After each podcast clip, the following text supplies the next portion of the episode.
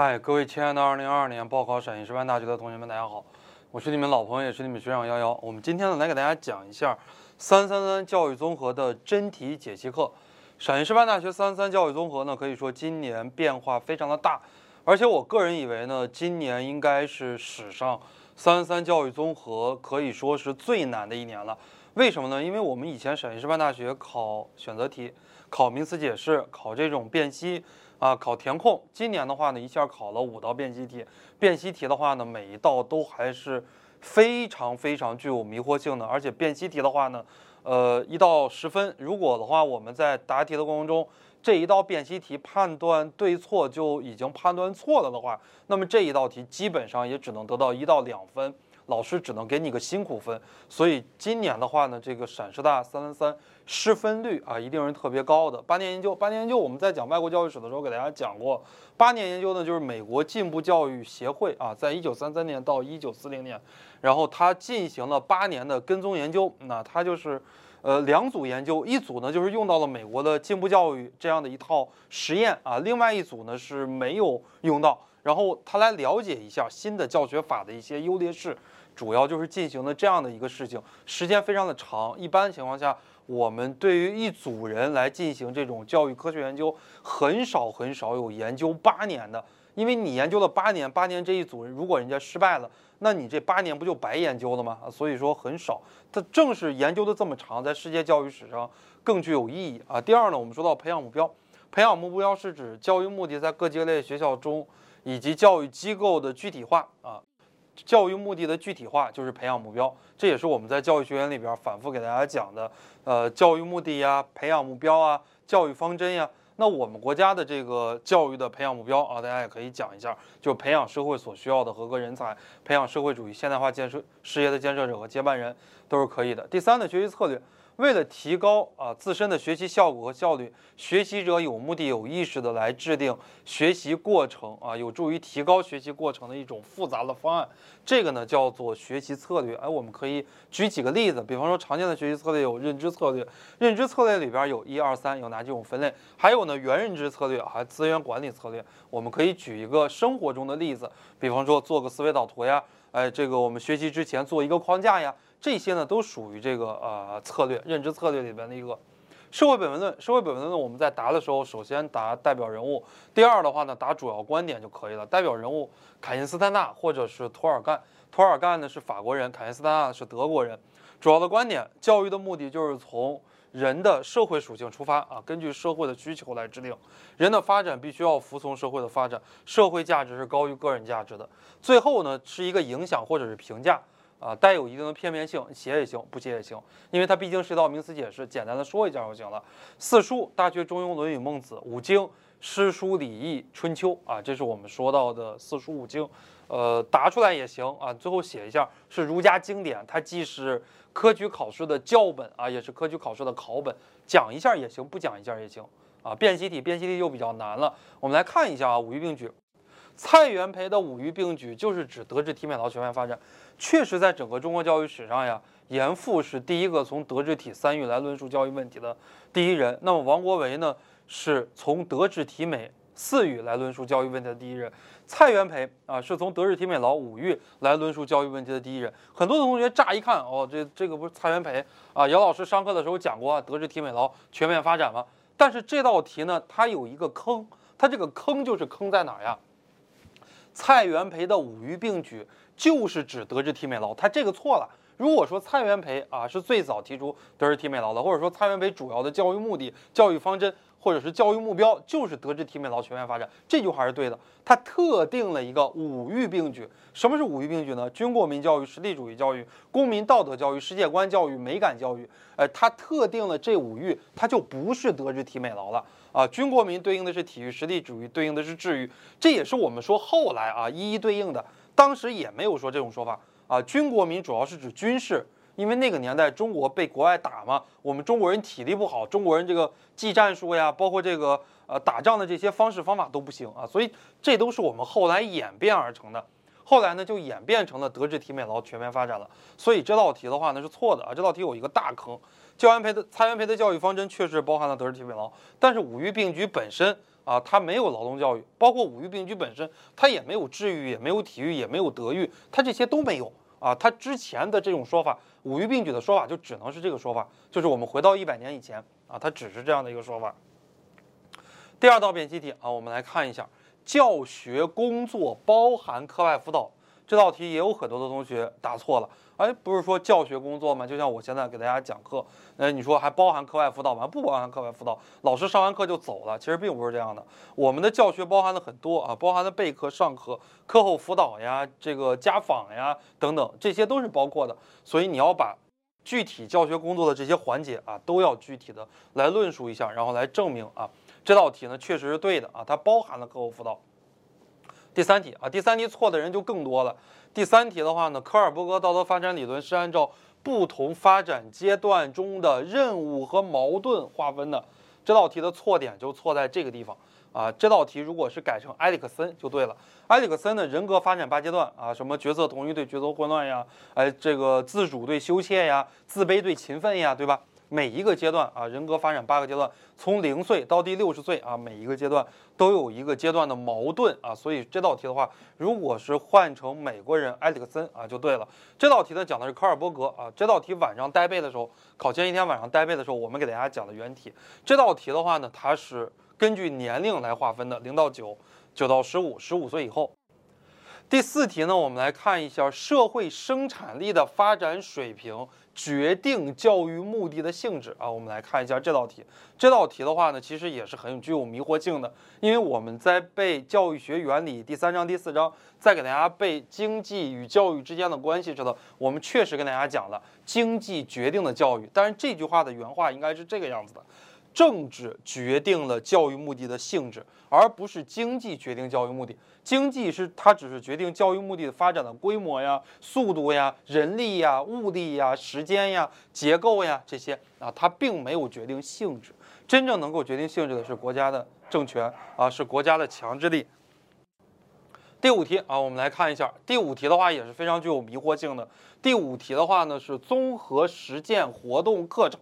我们给大家讲过德智体美课程以及综合实践活动课程，那很多人一看就是活动课程，对吧？很多人把前面这个给丢了。很多人一看活动课程是义务教育阶段啊，以及高中阶段的必修课，很多同学一看这个，呃，把前面四个字给抹没了，就丢了。如果是这个来看就错了啊，活动课程它只是义务教育阶段的必修课程，高中阶段没有说是必修，但是呢，综合实践活动。它跟这个活动课程还不一样啊！活动课程它跟我们分科课程是相对的。分科课程的话，就是我们按照一门一门的学科来进行分科啊。但是这活动课程是以活动、是以玩的方式来展现出来的课程，所以综合实践活动课程啊，它义务教育阶段也要有，我们高中阶段它也有这种综合的能力的一种考核的课程。好，这是你要解释一下啊，什么是综合实践活动课程？然后它确实是义务教育阶段和高中阶段的必修课程。所以简答题呢，每一道题都是比较难的啊。我们来看一下简答题啊。刚才辨析题确实每一道还是很有迷惑性的。这道题是考前我给大家讲的原题，一定要重点看的。为什么呢？因为今年是建党一百周年，跟中国共产党的很多学校肯定考啊。中国共产党在抗日根据地时期的教育方针：干部教育第一，群众教育第二，教育生产劳动相结合，采取灵活多变的这个办学形式，公办民助，民办公助。哎，然后谈到了。重视在教育社会变革中需要有的重要的作用，并且我们的教育及时的来变革啊。王守仁儿童教育思想这道题我们之前也给大家讲过很多次啊。首先，他批判了当时束缚儿童身心发展的一种观念；第二，谈到了趋向鼓舞心中喜悦的快乐儿童教育；第三，提到情感、礼仪、知识、德行四位一体的教育。第四，随人分线和量其资柄的教育，因材施教，量力施教，呃，可以答一些它的启示啊。这道题如果你想多得一两分的话，想让我们的卷面看起来好看一些，篇幅多一些，可以答。终身教育思潮啊，这个考前带背也给大家讲过，保罗·朗格朗和富尔提出来的，二十世纪五十年代就提出来了。二十世纪六十年代，保罗·朗格朗写了一本书叫《终身教育引论》，然后呢，一九七二年，二十世纪七十年代的时候，这个富尔写了一本书叫《学会生存：教育世界的今天和明天》啊，解释一下终身教育思潮，这是第一步。包含学校教育在内，人一生接受所有教育的总和。第二步呢，再讲一讲终身教育思潮，它是社会的需要，它没有固定的学习场所和方法，它是未来，呃，教育发展的一个趋势啊。德育的途径，这个我们之前也经常给大家讲啊。德育的途径包括思政课、劳动课、课外活动、共青团、少先队活动、心理咨询室、班主任活动和校园其他活动啊。德育的途径。第四大题，我们来看一下论述题。论述题的话呢，谈到了论述问题解决能力培养的措施啊，就是怎么样来提高自己问题解决的能力。就以前我比方说看一道题不会做，呃，这种分析问题解决能力不强，那么我怎么样才能强呢？呃，第一啊，就是分析问题的构成，把握问题解决的规律；第二，充分利用已有的经验形成知识结构体系；第三，开展呃研究型学习，发挥自己的主动性。第四，教授问题解决的策略啊，灵活转变问题。第五，允许并鼓励学生大胆猜想，或者说允许并允许学生犯错啊，不断的来失误也是可以的。影响课程改革的一些因素，这些是我们之前给大家讲过的原题，是一道套话。政治啊，经济呀，文化啊，科技呀，然后学生啊，人口啊，以及我们现在时代变迁。哎，我们今天受到新冠肺炎疫情的影响呀，或者说我们中国经济下滑呀，全球就是开始经济危机呀，这些都可以往上答。啊，第五题的话呢，是有两个材料题啊，我们来看一下这个材料题的话呢，讲到了一个，呃，这应该是一篇文章啊，这应该不是一本书，叫做《共同重建、构想我们的未来：一种新的教育社会契约》。这里边谈到了我们的世界正处在一个转折点，加剧社会经济不平等、气候变化，呃，然后以及生物的多样性丧失、透支，并且以及数字科技啊为代表的具有颠覆性的这样的一个呃情况啊。比方说我们今天 BAT 啊，这个百度呀、阿里呀、腾讯呀，对吧？把我们的生活方方面面都给包了，再加上一个字节、字节跳动啊，都给了我们教育带来重大的影响。那么，教育作为解决不公平、不公正的一个重要的基点，当前需要回应的是为何学、怎么学、学什么、在哪儿学、何时学这样的一个迫切的需求。就是我们社会啊，本来就这么的不公平了，对吧？我们的教育呢，尽可能在二次分配的时候，哎，让我们要公平一些。这个报告强调。教育将我们与世界联系起来，为我们带来新的可能性，增强了我们的对话和行动的能力。但要塑造真正的和平、公正、可持续发展的未来，教育本身急需转型啊！如果是教育确实能够维护世界和平啊，能够使人平等啊、关爱，那么教育的话呢，确实也有很长的路要走。基于此呢，报告提出来了三个关于教育的基本问题，就是我们当我们展望二零五零年，我们应继续做什么？这个。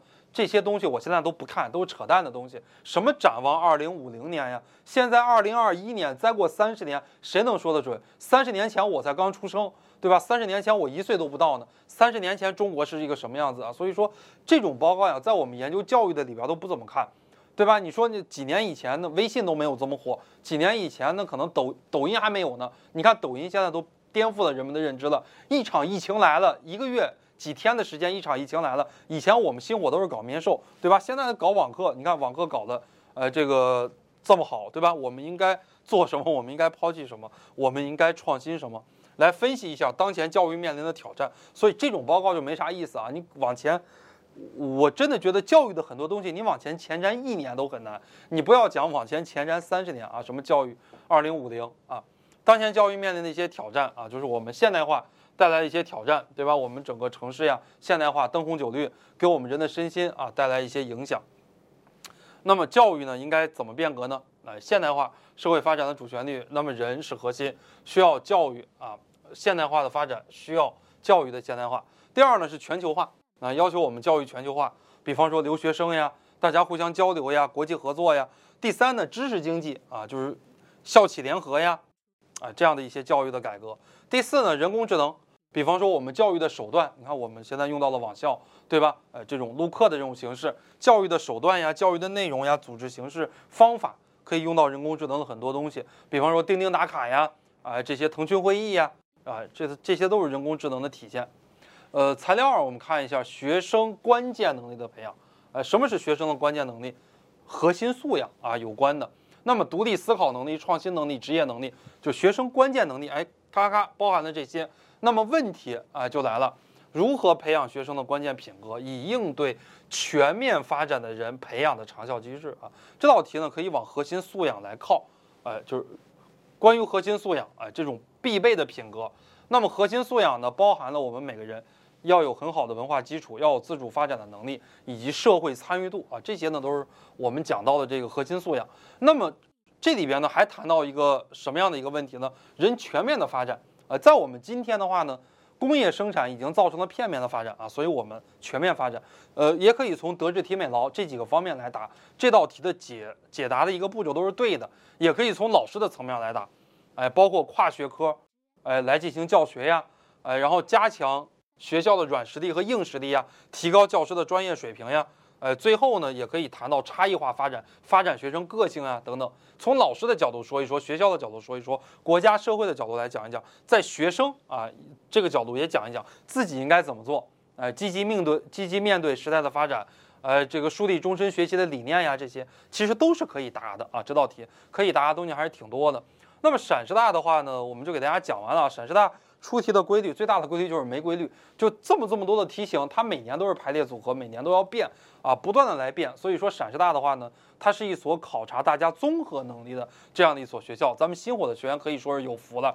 之前的话，大家都是根据咱们的教材来开始看的啊。那么我们现在的话呢，陕师大的这些同学啊，如果你之前基础班、强化班都跟都跟着我们的教材来看来学，相信里边很多考出来的很多细节，包括辨析题。啊，大家呢在答的过程中应该是问题不大的啊，这是我们给大家做到了一个真题的解析，帮助大家呢可以来估一估分。